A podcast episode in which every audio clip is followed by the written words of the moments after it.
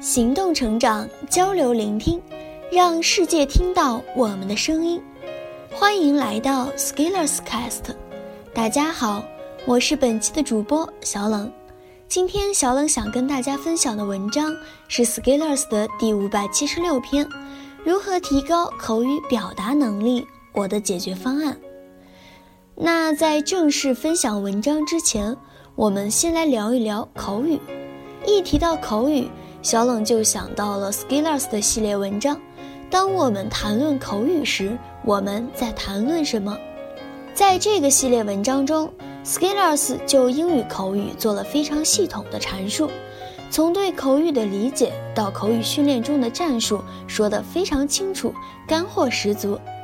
那今天小冷就跟大家简单说一说 Skillers 所定义的口语表达能力。他说。从内核里生成，经过管道处理，并适当的表达呈现的能力，称作口语能力或者表达能力。听起来非常的学术，一时间不太好理解。那咱们分开来说，首先是内核，也就是理性层面，与咱们日常积累的素材有关。用大白话说就是肚子里有没有货。所谓巧妇难为无米之炊。想做一顿香喷喷的米饭，首先要有好米。紧接着管道模块，也就是从内核到发音的过程。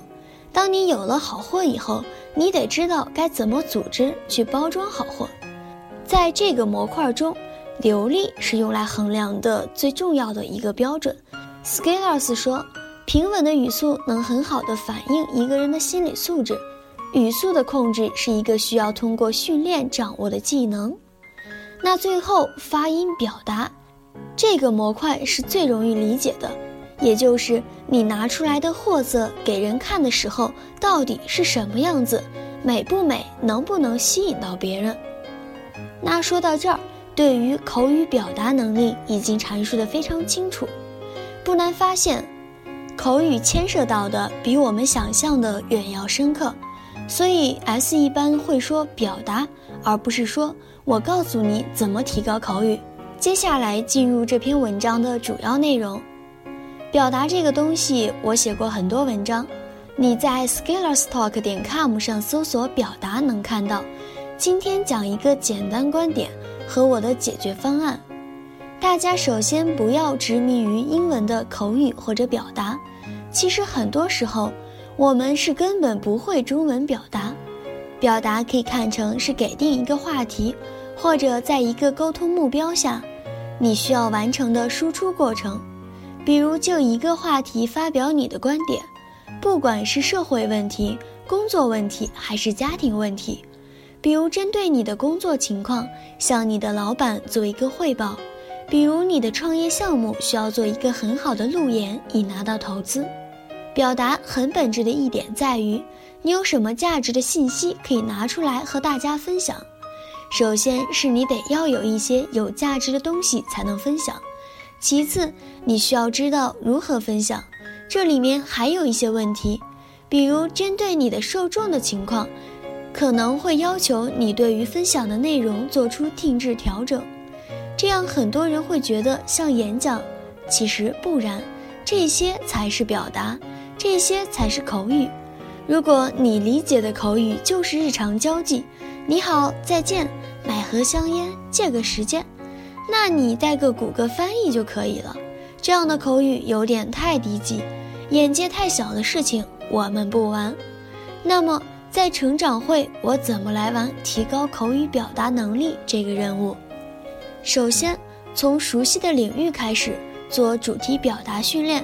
就是你自己选定题目，准备一场半小时甚至更长的报告。报告的语言可以是中文。为了能达成这个目的，我成立了一个成长会行业论坛，这是一个成长会内部的交流平台。成长会的成员来自四十多个行业，我邀请他们来针对行业的某个话题做一场分享或报告。我们现在已经做了快半年，效果不错。通常参与过的主讲人，在两到三次演练后，对于自己的话题会有更深刻的认识，并且能注意到讲的重要性。这里其实还有另外一个话题了，就是你要有东西可讲。其实有很多人，一方面说自己要提高口语表达，另一方面却没有任何行动。包括即使面对这样的多人表达的机会，也会找一些借口，比如我不知道讲什么，或者伪谦虚，说有那么多大神，我怎么有资格讲？于是就眼睁睁地放过了一次机会。像这样纸糊般的借口是很容易捅破的，比如你觉得自己没什么可以讲，那说明你都没有一个擅长的领域或者熟悉的领域。那你过去那么多年都是在混吗？如果是混的话，也可以讲我是怎么优雅的混的。没有擅长是很危险的事情，因为别人总是为你的长处技能买单，而不是给你一个机会让你学习，然后还付你工资。而连深挖自己、找到相对优势这个事情都不愿意去努力尝试的话，另外又到处说我要提高表达，我觉得这叫言行不一的梦想表。另外，觉得有所谓的牛人在，然后自己退缩也是一个虚弱的借口。那社会上有日赚百万的人，假使你一个月才收入几千，是不是没有生存价值了呢？大狗要叫。那小狗也要叫，大树参天，小树照样长。你过好你的进步和大牛有什么关系？他们也并没有那么多功夫去鄙视你的，因为可能你连被鄙视的价值都没有。好，大体清理完心理障碍，我们看第二步。第二，通过主题表达发现自己的不足，以输出倒逼输入，带动进步。当你一张嘴发现自己什么都说不好的时候，你在做输入的时候，会更留心、留意、用脑，这样你的进步速度会快一些。行业论坛很多小伙伴也是通过这样的实践，对自己的专业有更好的领悟。我们的行业论坛的主旨是，让每个人有一场拿手的演讲。大家都要想一想，如果让你去讲一场，你能讲什么？你有什么值得讲？我觉得用这个角度去审视你，你会有不一样的感受，然后会有不同的行动。比如意识到你比自己想的还要渣，那就会更勤快一点了。第三，主题熟悉以后，尝试多语言表达。很多人会说英语思维，我以前的文章也讨论过这种无厘头的存在。其实吧。你英语学好了，才会有可能有所谓的用英语的文字直接出思维，而不是你有一个英语思维才能更好的学英语。我认为我们从来不应该忽视掉自己的母语优势，以及这个优势在外语学习中的借力。所以，对于行业论坛，我要求所有嘉宾在半年内准备出同主题的一场英文演讲。这时候你会发现，当你有内容的时候。当你有一个强烈表达需求的时候，当你结合了一个领域的时候，你的英文表达会有一个很快的提高的。今年入秋以后，我们的行业论坛会出全英文的版本，到时候你会看到讲者用英文做报告。我觉得，相比你去英语角聊一些反复讨论过的无聊话题。